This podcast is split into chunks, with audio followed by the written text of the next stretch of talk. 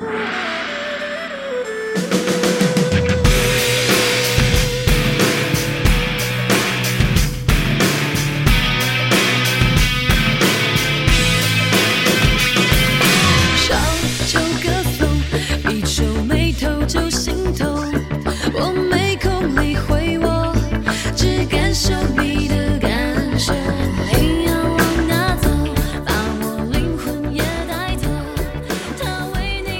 你生旦净末丑，磁带 KTV 狗，欢迎收听延绥电波，我是把磁带纹在身上的侯老板。你可以啊，你我是刚买了卡带机的李果然，不是卡带山啊，嗯不是卡带山，卡带机有多少人都不知道这个东西。沃克曼，呃，拿着一个铅笔和一卡带放在那儿，大家就知道这是干嘛的。嗯，这期是要聊什么呢？嗯也听到这个前面这俩词儿了，这咱们胆儿越来越大了，啊。敢聊一下这个华语乐坛、嚯，华语金曲的消亡史。可以可以可以，可以。这题目一说，呃李果然老师直接兴奋了，就是必须要喷呐、这是对。说压抑在心里多年的这么一个想法，这早就想说了，是吧？这个话题，咱俩有这个资格呀，嗯，对吧？咱俩这个 华语金曲、华语乐坛的这个忠实听众、优质听众，见证者，见证了这个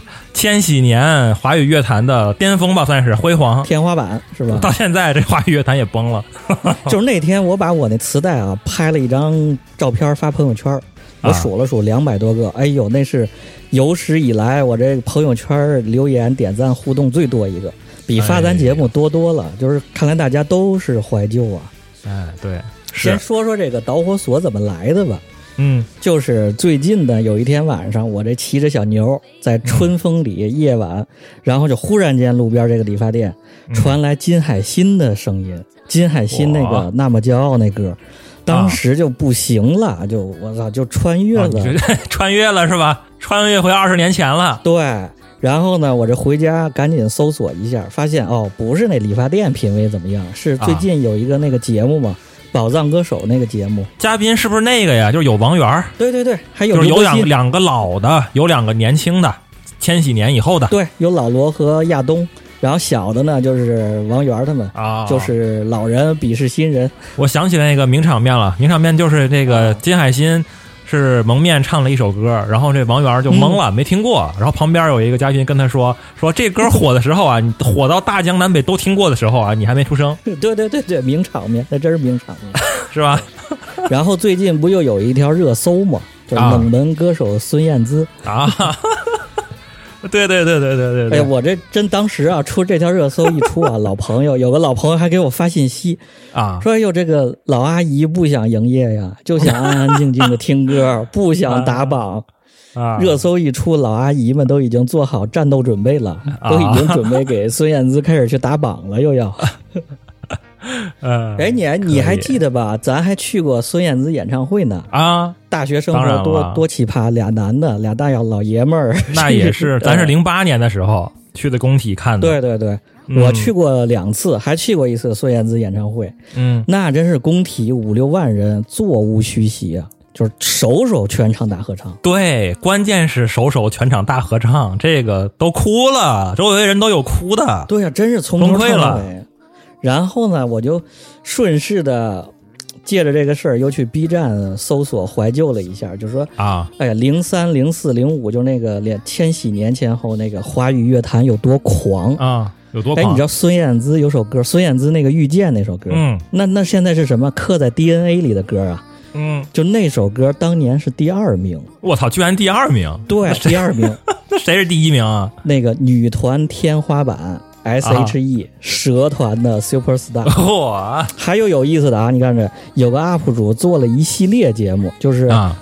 零四的 Top 十，然后呢、啊。PK 一四年的 Top 十，零五哦年的 PK 一五年的，就是年度十大歌曲。隔十年一 PK 对，然后我我随便找一个吧，你看啊，咱这一局一局的看，啊。第一局 S.H.E Super Star 啊。PK，、庄心妍一万个舍不得，这什么歌？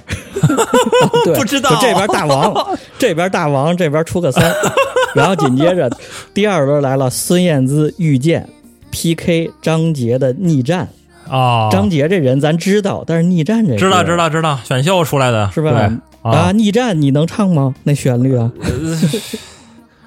不太清楚。啊，然后再看第三轮，陈奕迅大哥，陈奕迅十年、PK，苏打绿，我好想你。这苏打绿也是个老老也听过小小情歌什么的还挺火，苏打绿别的歌还行。然后这是我好想你，这也不行了。然后再看第四轮，第四轮周杰伦《东风破啊，》PK 郁可唯《时间煮雨 我这不是一个级别的呀，完全》。对呀、不是那年怎么周杰伦才排第四啊？我的天在在第五轮啊！Twins。Twins 这也是什么有人设的，这也是偶像组合的。那当然了，Twins 下一站天后，这 KTV 金曲了，去 KTV 啊多少人点这个、那对对对啊，PK 李行亮愿得一人心，这这是谁？啊，这歌是什么歌？这这这是不是都是那个网络歌手啊？然后我就看这弹幕太有意思了，这弹幕就都是说，我操，这都是俩王四个二四个尖儿的牌呀，然后这我出王炸，你出三呢，这都是。然后再有的哥就说，哎呀，DNA 动了，DNA 动了，哎呦，这就给我这一顿怀旧啊，这是不行了，哎赶紧这来聊聊这个东西。啊！我看你这零四那个 PK 是一四年，这最起码这一四年里边还有俩认识的，就张杰、苏打绿、郁可唯。嗯，这我估计 现在的这些红人，咱是一个都不认识了，咱年纪大了。对对对，那就完了。哎呦所以我就觉得这个，哎呀，我也挺，听你这么一说完，我也很很惆怅，这个五味杂陈，嗯，哎呀，嗯是五谷杂粮啊，这是，搞得心里五对呀、谷杂粮。你说怀旧完了，看看现在主流音乐都是什么呀？这现在这就不是主流音乐的问题了，已经就已经嗯在我看来，就压根儿就没有什么正经音乐了。嗯，这有点儿这这话说的有点油油腻啊，那是真的是这样的。对，你说像咱现在在电视上，在大街小巷上还有那种金曲吗？就是那对，就你放放几遍，然后哼唱再的，对在脑中对被洗脑，然后还能跟着唱，嗯然后咱去 KTV。对吧？去 KTV 还能嗯点这个歌，然后一块儿唱，对，什么是快乐星球？或者去看这个人的演唱会，然后全场一起合唱这种华语金曲，对呀，现在去看这种演唱会感觉都不是干嘛。根本就没了。现在都是啥呀？都是这嗯个，当然也不错啊，什么什么唱跳 rap 篮球嘛，现在都是对吧？也挺酷的，嗯也挺帅的，是吧？然后那跳舞嗯跳的也倍儿棒，什么男团、女团啊什么的，他怎么就没有流出来这个牛逼金曲呢？对，就是我不反感他们，但是你你来个金曲，我也能跟着你唱，对吧？没有，除了长得帅、长得美、会跳舞、淡黄色长裙，那还有什么？什么都记不住了，都是这种嗯记不住了梗，，对。都是名场面记住的。对，都是都是那个剧情是吧？跌宕起伏看的，嗯，到底到底你有什么歌啊流传下来了，然后那个都听过，然后能合唱的没有？就说现在这饭圈啊，真是我想拉出饭圈那人来问两句，就是嗯你给你爱豆又打 call 又倒牛奶这个那个的，你到 KTV 里你去点你爱豆的歌吗？我也特别怀疑这个事儿。对呀、就是你你点你能跟着说唱吗就是。那咱这期节目是不是就聊聊这个华语金曲的消亡？消亡咱这主要说金曲啊。那行，那咱第一个问题来了，啊，来就是当年的那个华语乐坛啊，为什么就那么狂啊？就是那么多花语金曲，你就说刚才我说的那那几个，咱 PK 的那几个，嗯，就比如孙燕姿《遇见》那那首歌，那不是一首啊，那是一整张专辑啊！我操，那周杰伦《东风破》那张专辑里头那是多少歌啊？首首金曲。你知道我再举一个例子吧？我前一段去武汉一个大学里看了一场他们大学的大学生十佳歌手大赛，明白吧？这个每个学校都有这个比赛。嗯对结果怎么样？他们唱的那个歌，我的妈，我都会唱，都听过，就是还是那个二十年前的老歌，就还是这些歌还，是陈奕迅？还是遇见，还是东风破。你说为什么当时那么牛逼？嗯，就是那些人，像是孙燕姿啊、周杰伦呐、王力宏什么，这些人还都健在呀。他现在怎么也没歌了？对啊，所以我觉得啊，我问题就出在这儿呢，就是以前的这个华语金曲啊，对应的是载体是什么？是歌手。嗯，现在火的不是歌手，是爱豆，嗯就是歌手和爱豆实际上是这俩是不一样是吧？那是完全不一样的。咱现在就来对比一下这个歌手跟爱豆这个区别在什么地方。啊，你说说，我是从三个方面来梳理了一下。第一个就是看咱们一个歌从产出到最后听众听到了嗯这个流程啊，我管它我我管它叫这个产品线。首先你得有人创作写歌，嗯，词啊对曲嗯然后呢，你得给人制作、混音、编曲，这就是一个生产制作的环节，相当于是过了一下那个录音棚，对吧？为什么会有那么多牛逼录音棚呢？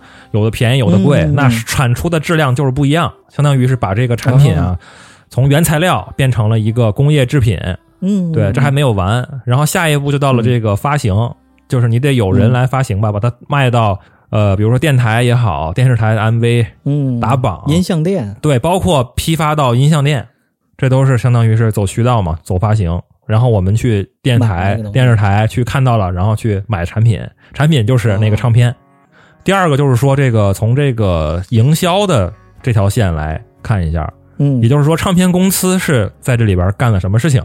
创作这个部分啊，这个唱片公司得先做一个市场调研吧，比如说上市场上缺一个这个励志型的女歌手。通过这个歌手呢，我得给他找歌呀，我得给他找这个励志、激励年轻人奋发向上的这种这种歌呀，哦，搜出来一批这样的歌，然后呢，哎，找一个这样的嗓子、这样的形象的一个人来唱这些歌。哦歌手也是找来的。我我举一个例子吧，就是孙燕姿。孙燕姿她自己没有创作能力，她但是她有一个创作团队，帮她写歌，哦，打造一个她是一个青青春励志的一个女歌手，还很年轻，嗯嗯形象还很瘦，很很很很励志嘛，很阳光嘛，对吧？嗯嗯。然后经过这个牛逼的录音棚啊，什么混音啊、编曲啊，一加工、一制作、生产，嗯。然后哎，嗯，制作成了 CD 了、磁带了。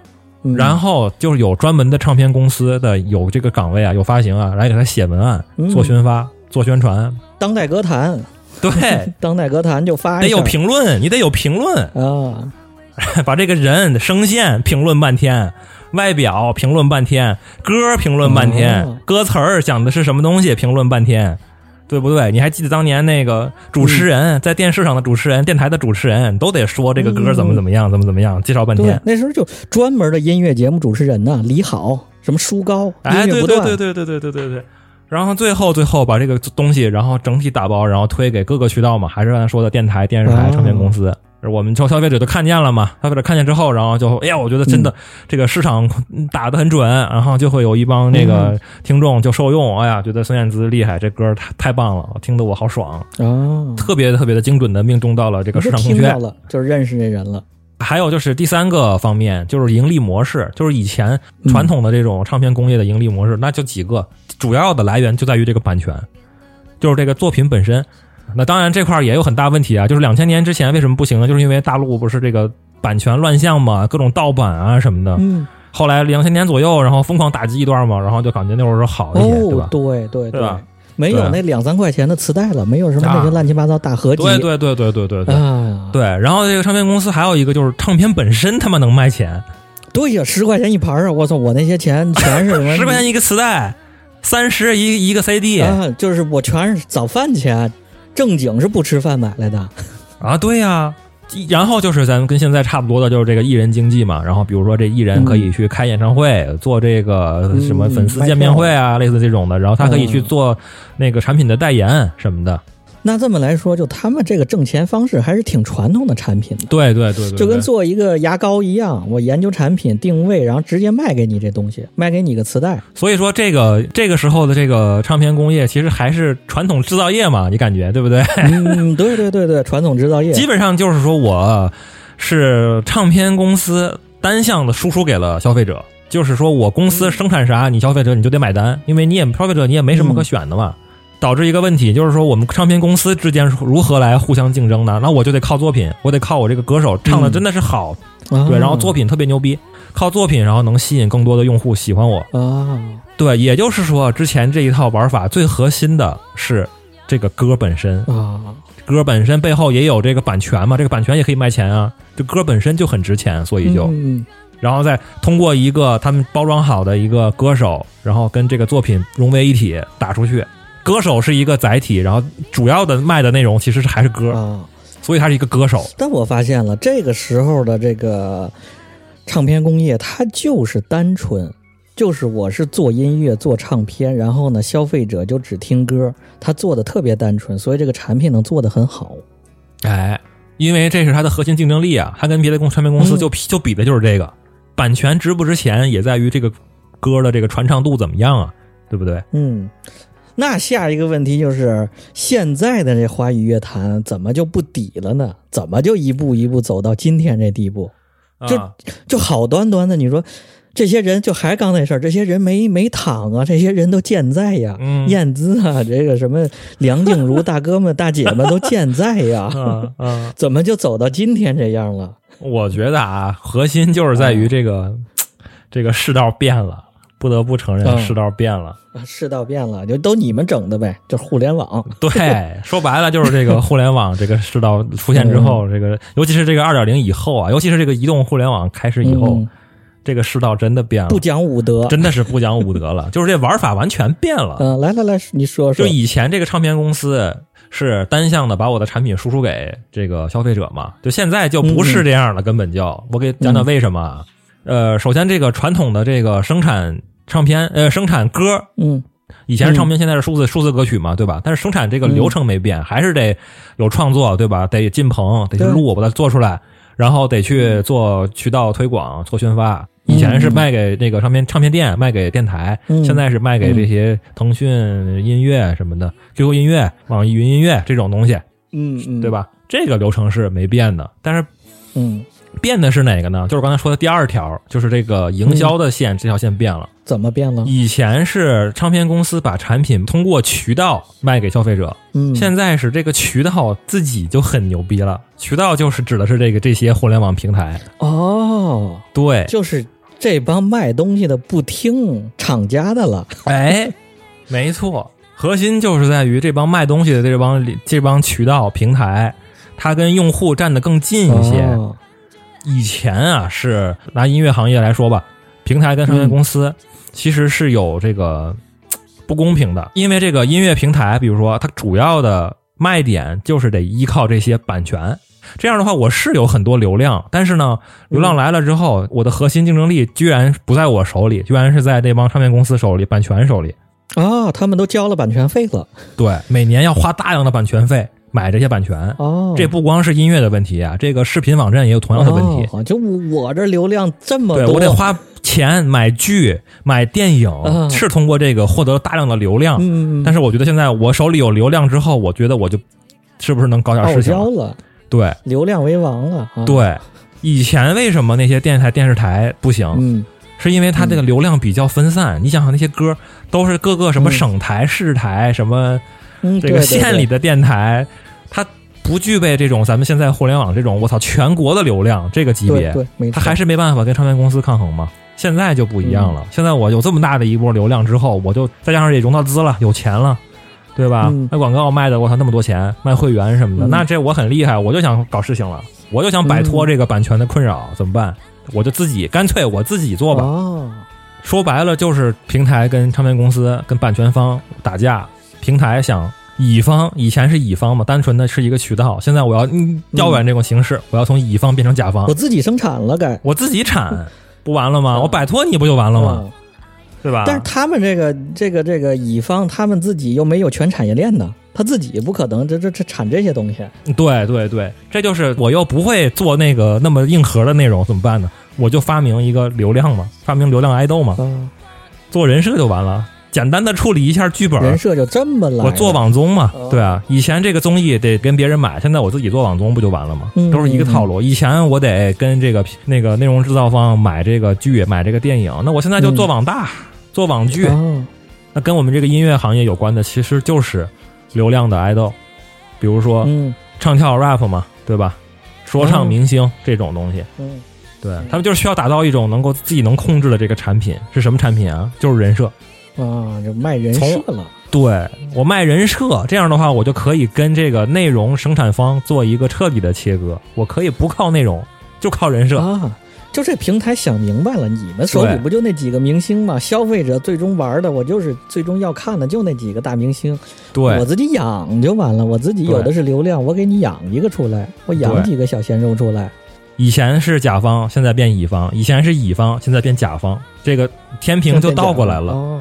哦，这也就是为什么当年这个李宇春啊，就是其实他嗯也是一个流量明星，当年对不对？当年最大的流量明星李宇春，他有流量啊，但是他是通过这个湖南台这个平台推出来的嘛，但是他嗯，火了第二天就跟这个平台解约了，哦，对不对？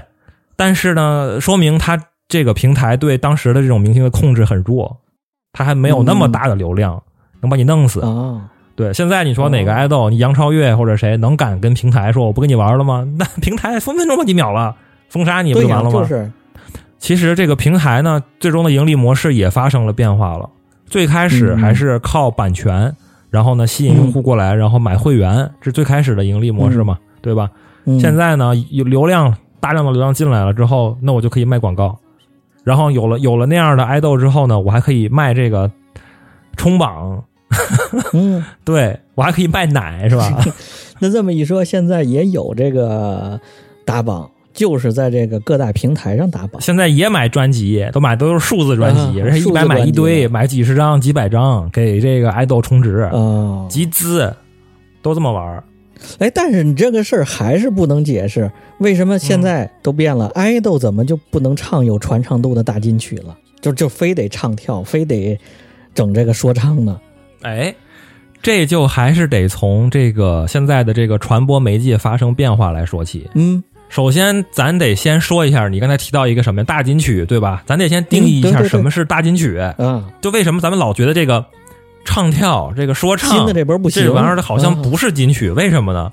咱其实定义的这个金曲，主要是说我们能够一起合唱，走心了，对一起合唱。，慢的、走心的、旋律好的、啊旋律特别好好的，对，词儿也好，我们能够在和现场能够合唱，然后去了 KTV，、嗯然后我愿意点这个歌，跟一起跟朋友们一起唱。我一个人在车上开车我找这个歌，我能跟着这个歌一起唱，在车里一个人哭，这种是金曲。哎，打比方来说吧，最近十年，我都敢说最近十年，可能嗯唯一出现的大金曲、能称得上大金曲的，就是朴树那个啊，《平凡之路》，我以为你说小苹果呢。邓紫棋的《泡沫》这种啊算大金曲，对对能富有感情的，能能能唱一唱正经歌，对对对对对，能够是吧？还能练练嗓子，这种是吧？对对对，就哎，这怎么就不没有爱豆不能唱大金曲啊？哎，蔡徐坤、蔡徐夸蔡徐坤也也有金曲啊，对吧？情人嘛，啊，这怎么他们就不能 不是就非得整不，说？他那不叫金曲，他那是传，他那没有传唱度。就我觉得关键就在于这个传唱度这几个字儿。现在的这个对，爱豆们搞的这些歌吧，没有传唱度，为什么呢？嗯我觉得还是话说回来啊，关键还是在于这个现在的这些平台的这个媒体属性变了，跟以前嗯，对怎么变了？变了，就在于现在这些平台短视频这么火爆，对吧？用户的注意力其实非常分散，都非碎碎片化了嘛，对啊、你得平台，你得做内容，把这个内容特别短的时间内，一般就一般就是三秒钟，三秒，打到用户面前，吸引用户注意力。就是用户三秒钟之内，如果他不喜欢，他就划划走了，短视频嘛，歘划走了。啊这三秒你给谁呀？你给贝多芬也不行啊，哎，贝多芬行，没准。对呀、贝多芬当当咣咚咚咚咚咚咚，然后就划走了，没意思，无聊，太慢了。等于以前的那个传统手艺啊，跟这个互联网这个快速的传播来来比的话，太慢了，效果贼差。哦因为现在网上那个那种是吧，花里胡哨的东西太多了，就导致，嗯而且而且这个媒体现在都是短视频为主，还是以看为主，也听是辅助的。嗯哎，那你说他现在卖人设，他怎么就啊不能整个这个、这个情歌王子人设？你说，比如 Twins 什么的，也是唱跳，也是有人设，嗯也是年轻的这种小组合。S H E 也是哈，对，S.H.E 是 vocal 那种女团，啊，她也留下金曲呀。就是现在怎么就不能打造个这种人设呢？vocal 女团，或者说情歌王子，再来一个，嗯，他为什么没有专门打造这种人设的呢？这还是那个问题，就是因为这个媒体属性变了，三秒钟吸引用户注意力，你就是那种帅的、酷的、炸的、特别刺激的那种，哦能够吸引眼球。比方说 S H E 那个 Super Star，比如说啊，那是一首快歌，啊，很刺激的歌，那他说不定搁现到现在还可以。但是像 Twin Twins 的这个下一站天后那么慢的情歌，恐怕现在就被淘汰了，不行。哎，你这一说，好像确实是啊。对，这几年啊，就是好长时间可能没看过那种特别慢节奏的这个综艺了，都是很刺激，特别快节奏，对，而且那个话语说的都特别快，综艺感都特别强。对，就还说咱刚开始那宝藏歌手那节目，那个金海心唱完歌之后，他们的这个互动环节真的特别尬，就是感觉哎呀这一段好像仿佛空气凝结住了。嗯。除非像金海心那种特别大金曲，当时这是也是 DNA 动的那种啊，啊。就其他几个，这也是宝藏歌手的，其他一些他在唱所谓这种金曲的时候比较慢的时候，确实感觉那三分钟时间过得好像很漫长，对吧？等不及了，就是哎，不像综艺，但还没有那么轻松，没有那种蹦蹦跳跳的那种时间，好像很快给你打发过去了。对对对对对，所以我就说，这就是歌手跟这个现在的流量爱豆有有本质的区别嘛。一个是卖的本来是歌，那个歌就三分钟呢；一个是卖的是人设，人设就是可以剪成几秒的短视频，或者是根据平台的需求，我剪成一个综艺，剪成一个这个系列的视频，就是要变现呗，快歌就变要现要。话题。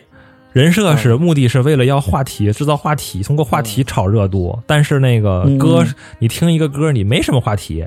当年的，所以当年的娱乐圈，你找话题只能从真的是从他们周边挖掘八卦、花 花边新新闻。对，现在的人设，我操，是我没有花边新闻，我得把我得赶快弄点花边新闻，花边对，爆花边，我得自己爆，要不然我就热度就降下去了。作品本身不重要，哦。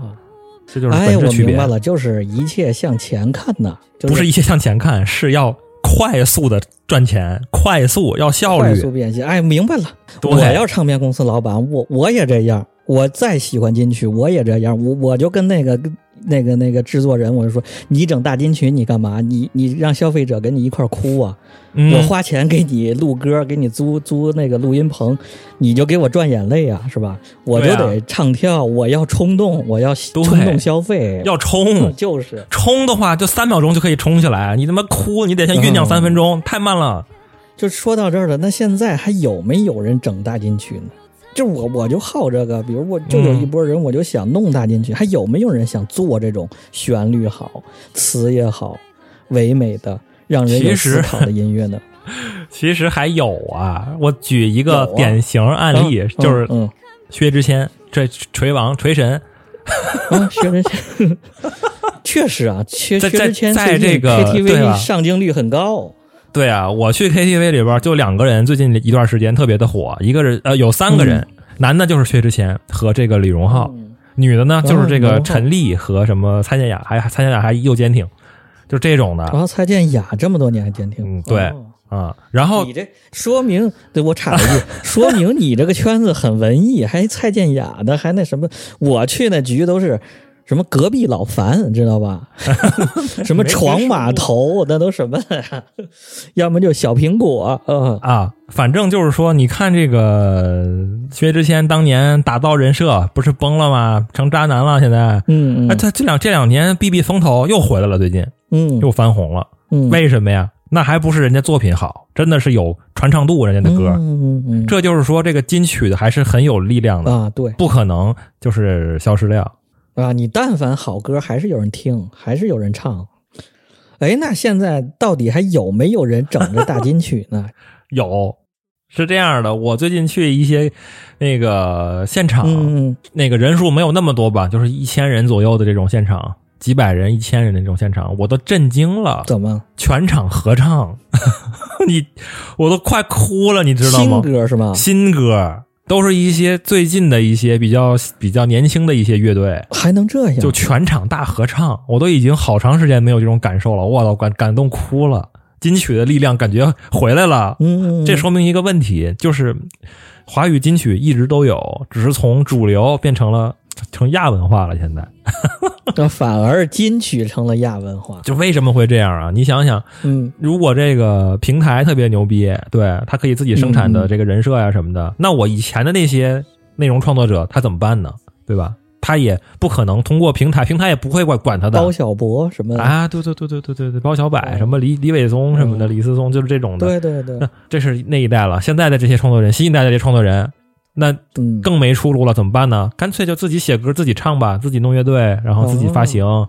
但是他有一问题，就是他渠道，就是这平台不会在意这么点儿流量，主要是打造自己的明星、自己的流量嘛，对不对？就离平台不给你放首页，对就是你 QQ 音乐不给你放首页，根本你自己不找你找不着。这就是咱最近老听的一个词儿嘛，就是头部艺人跟这个什么怀部艺人，哦，对不的区别了嘛，对吧？对吧？就是头部艺人，头部电台和怀部电台，咱们是 怀部电台。对对对，就是头部艺人，其实更多的是这个，主要是平台花了大钱，全网砸你，砸到那个哦啊、砸的大，所有人都知道你了。这种的是头部艺人，嗯是大流量明星。怀部的那种呢，就属于是这个，我平台也不推你，那你只能躺在那个地方，然后让。真正想有这个听歌需求的人，哎，他去主动发现你、发掘你，哦，对，就变成一种小众文化了。现在，等着人去找呗。他们坚信是金子总会发光，对，人家就坚信我歌好，早晚我撂着是有作品的。而且他们他们去这个去买流量也没有用，人主流的那些那个 观众也听众也不喜欢这种东西，人家要嗨要刺激哦。要爽，哎，那就现在有这么几个大哥，亚东、高晓松、嗯，马东、嗯老罗呀，包括现在大张伟，他们就是算不算是华语乐坛这个金曲保卫者呢？这战士呢？就靠这几个大哥来拯救吗？啊，就像你说的，如果都走向小众了，这几个人就是就是靠自己的流量给这个金曲引流呗。就像比如马东做那月下，还有这个这次老罗跟亚东做这个宝藏歌手，啊，包括之前刘欢不还做过一个什么，对，都有想法要要要做这东西，就只能靠这几个战士了吗？我就直接说结论吧，就是没戏。这就没戏了，一盆凉水。那个最开始的时候，刘欢和这个那英他们一块儿搞了一个《中国好声音》，对吧？那个是那个还选歌手呢，那个时候还。啊，对吧对对后来这刘欢发现，你这我也能搞一个呀，他就搞一个中国好歌曲，啊，相当于是变成了好声音的上游，就是你唱歌，你得有歌唱吧，我去发找歌去，我去找那个创作者，找词对曲，找好歌，然后呢、嗯嗯嗯把歌传出去。这不挺好？结果怎么样？结果怎么样？两年之后凉了，办不下去了没。没下。对 哦，听众你光看你唱歌没有用，你得有剧情，你这个综艺得精彩有彩，故事，得有嗯故事有，CP，对，得有对抗，对吧？得有冲突哦。中国好声音你再看一看，火了那么多年嗯，最后怎么样？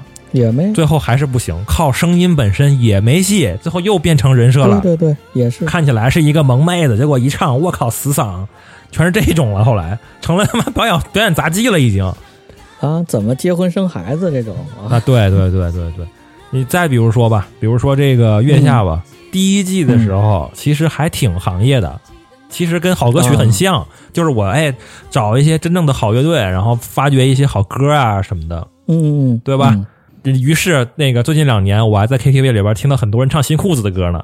哎，是新裤子那挺励志啊，也符合金曲的一个取向了。哎，结果怎么样？第二季嗯，不走行业路线了，又还是又走这个综艺路线了，还是玩人设，一个人反复淘汰好几回，然后最后又被捞回来，来回搞这些，最后就是嗯这个好歌最后好像也没记住几首，啊，还真是一个好歌没记住。所以就是说还看起来这个做综艺确实是有现在的现在的这个套路，就是搞人设、哦搞 CP，啊，那看看这次这个宝藏歌手怎么样嘛？他这不现在已经有意识的学其他的这东西，评啊委这就开始制造冲突了，年龄冲突、啊对抗、互相骂，这就反正集合了很多元素在这儿。然后，但是内核呢是一个推金曲的这种节目，看看这个节目后面走向怎么样吧，也是。看看吧，嗯。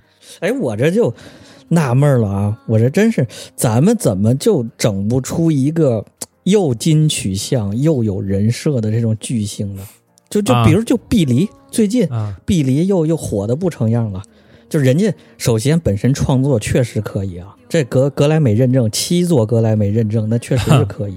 啊，本身又自带人设属性，就是酷，就是年轻亚文化，就这个。不但自己的创作能力行，后头还有家庭创作能力，他哥的创作能力支持，然后这些平台又给，然后苹果专门给他拍纪录片儿。啊，然后格莱美，我估计那七个奖可能也有七个吧，里边至少有三四个是这种流量支持吧。嗯，然后另外连什么 GUCCI、连 Chanel 这种全给他支撑，以致人家现在随便发一条 ins，随便发一条两千万点击，你说这是人本身的问题还是环境问题？我都有，我觉得，嗯，但是我觉得为什么现在没有出这种像像以前，比如说周杰伦吧，出这种周杰伦这个级别的这种现象级的这种超级巨星啊，为什么现在出不来呢？对，没错，我觉得还是在于这个平台。刚才说过了啊，平台它的这个内容生产这一块儿吧，是它的弱项。你看，比如说周杰伦，周杰伦他自己为什么厉害？他是自己有一个团队在帮他创作，啊，他等于把版权也控制住了，他也赶上好时候了。当年对，那么多金曲，所以他自产自销，然后还能各种上综艺什么的，现在做的也挺好，相当于是自己就能啊把这一条线全做了全嘛，产业链，全全产业链了。对，周董是全产业链周，董嘛，那对，而且人家现在也在玩人设，他跟他老婆呀怎么怎么样的，对吧？对对对对，啊，他嗯所以周杰伦现在歌也没啥了，他都玩人设了，现在也。嗯再说到这个平台，刚才说的是这个创作者，你再说这个平台，从平台出发，比如说我做了一个前去年那个节目《明日之子》，里边也有几个我认为还挺有才华的年轻人，嗯嗯，自己搞原创啊什么的，结果怎么样？结果到到了这个节目的中段，然后就被淘汰了。这个我觉得有点不可思议，你知道吗？就是哎呀，就看来这个现在的问题就是在于内容创作者不会被别人发现，平台呢也不需暂时不需要这种你有创作能力的人，就是两方面供和需都没对上。就还是不够快呗，你没法给人快速挣钱，人家就不给你这些。对，那这人是不是也很难出？就是又有创作能力，又帅，又有人设，本身又带故事，这种天选之子这种奇葩也是很难遇到的。好像目前来看，如果真的有这么一个人的话，他一定火了。对呀、就是但是当然，咱现在的这个流量爱豆为前提的话，这个人必须得帅，然后得嗯会唱跳，会会跳特别好，这种是一个前提。然后他要具备原创能力，这个很难。啊，你仔细想一想，很难。其实以前那些有原创能力的人，拿周就还是拿周杰伦举例吧，嗯他没那么帅，对，没错他跳的也一般啊。现在周杰伦要出来，他就这个长相就先摁死了。啊。对，就是这样子的。何广智，就大家就拿他当一个岔子玩了。对，所以就是说，现在完全流世界都变了。嗯嗯，这个就很难了。嗯首先长得帅，然后我自己还能创作，或者我有一个团队嗯帮我创作，这个就这个太难了。还有一方面，是不是这个几大平台连版权现在还天天抢呢？今天你这 QQ 音乐能听，明天这个网易音乐能听的，嗯还在互相抢呢，还在竞争状态呢。我觉得他们这些各大平台之间也不想要有巨星出现，就是他不想有谁家自己手里有个大巨星。另外，他这巨星是不是养大了之后，你真来一再来一周董，自己全产业链了？对，这一这好不容易人家甲方变成乙方变甲方了，这他妈又给周董打工了，又变乙方了，对又得给这个大大巨星打工了，又成了平台又变孙子了。我觉得太有可能了。就是为什么现在都打造的是男团、女团，他就想把这个男团、嗯女团这些这些人吧，让他们弄得跟上班一样。就就说白了，就是跟螺丝钉一样，哦就是每个人都有自己那么一点点人设，但是你自己吧成不成不了事儿。你们一个团、哦一堆人设怼在了一起，哎，好像是个东西。啊，组组装嘛，组装产品，你知道吗？对，对对明白了你。自己不能是一个产品。以前周杰伦那个李宇春、周杰伦那个时候，就是我自己本身可以是一个完整的产品，现在不行，得把你打散了，啊，明白了。打分散。现在两三个人都已经不够了，对一上来四五十个人，对你中间谁人设崩了，崩了就崩了，马上给你清除掉，洗干净了，我这不影响我大大团体，。一个是降低这个平台的风险，第二个就是增强这个哦平台对于你这个产品的控制力，对吧？你这缺一缺你一个无所谓，赶快一个另另外一个顶上来了。啊、说把你开了就把你开了。这么一说，还真是不好办。那你觉得未来呢？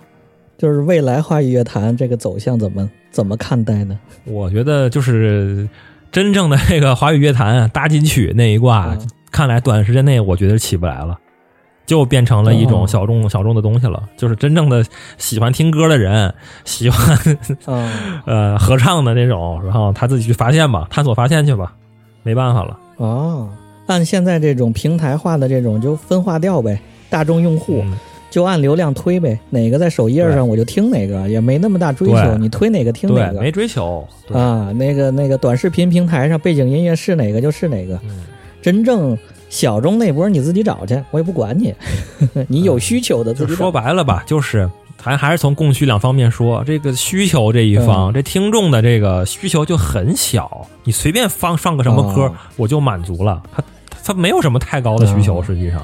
这个是需要哦，听众朋友们平时应该多听听音乐，这音乐是这个生活的一部分。音乐素养，另外一个就是这个供给这一侧，就是我觉得现在反而是这个帅哥美女的人数太少了，应该再上嗯，大量的这个帅哥美女，最后我跟其他人怎么来竞争？那我还是得最后回到作品上。哎，可以，这个观点可以，就是都长一样了，都没挑了，，对，其他人设方面顶到头了，那再拼创作吧。说白了就是这个呃爱豆这个帅哥美女这一挂，这个市场还是远远没有被填满。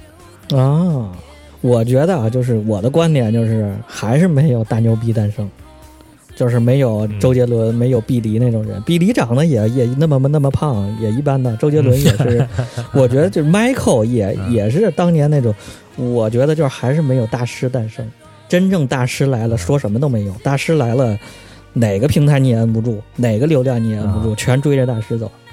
可能跟宇宙什么玄学相关了，就期待着大师诞生。这太难了。这说半天，归根到底就是缺乏创作能力呗。嗯，这个其实是我们的这个中国制造的问题，这就扯扯远了啊，有点儿。嗯，就是咱现在这个生产歌曲原创能力跟生产一个工业产品其实差不多。嗯我们现在的这个包括衣服也是，其实逻辑差不多的。我们现在是一个高级的加工工厂，嗯，什么版、什么产品拿过来，我都能给你做的特别牛逼，做特别精致，打板？打版特别好，比你原版那个还牛逼。对嗯但是我只能干这个事儿，我自己原创不了。然后还真是你这么一说，对这些东西拿过来，咱打个打板打的都比原版好。对，能跑男跑的 但是你让我原创就不太行。那歌也一样是歌也是，哎，你对打板打的比原版好多了，编曲好多了。当年有很多这个原创的团队，他妈都不在中国，都在东南亚。周孙燕姿的歌都是东南亚的人写的，都不是大陆的人写的。那这说到这创作能力了，就成基础工业了，基础问题。对那创作能力怎么提升呢？这民族困惑。那就得基础的基础音乐教育的问题了，这个太难了，这个就是这就是扯淡了，这就开始，这太难了。啊，不是咱们一一般家庭能承受得了的，不是一般家庭能决定得了的。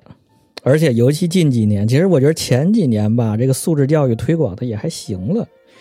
然后到这几年吧，又这一鸡娃又什么内卷之后，大家又开始斑马 AI 课呀，这个 AI 课那个课的又出来，大家又很那个，你学半天音乐你有什么用啊？你那个真正上台的有几个？好声音那么多有几个？对，对又回到了当年术语外那种了。这就扯远了，这这这就啊对，因为你就算是你学一个音乐，你学个嗯乐器什么的，最后你还是一个照着考试加分那个方向去了。你是一个最后你是一个乐手，你不是一个能有原创原创力的人。还是具有目的性。大家现在学音乐还带着目的性学，我觉得非得这个有目的性了。文化产品啊，最核心的是靠养，是靠培养啊玩儿。哎呦，今天还看见一句话呢，就说这个，当时那个苏格拉底说了一个勾三股四玄武什么，说了一句这个，旁边人问说你你你干你弄这个有什么用啊？嗯这个，然后他就说说小孩刚生下来有什么用啊？嗯，这东西文化这东西真是得养啊！哎呀，沉重了，是不是差不多落在这儿差不多？最后最后这扯远了，有点儿。扯远了，扯远了。最后还是希望听众朋友们不要只局限于听那些流量明星的歌，什么唱跳、rap、篮球，听点儿这个金曲，走走走走心。寻找吧？寻找这个东西必须得用对。寻找的，你靠它流量给你推是算法推是不行的，必须自己努力找，对，同时这个创作者们也努努力，多写点歌，嗯，是？吧？先发表了再说。这个平台，这个互联网时代也是好时候，也是坏时候。嗯好时候就是这个创作者的歌能够被所有人听到，对对对，没错。坏的点只是说 暂时听的人比较少，嗯，不好找。还是那句话，是金曲总会发光的。哎，就是可以可以可哎，以，希望大家创造金曲，行吧？那就这么着。最后的最后，欢迎订阅我们各个平台上的节目：荔枝、网易云、Podcast、喜马拉雅、QQ 音乐、小宇宙。欢迎关注我们微信、微博公众号，直接搜索“延岁电波”就可以，来分享分享当年这感动人的金曲。好嘞，拜拜。拜拜。是否也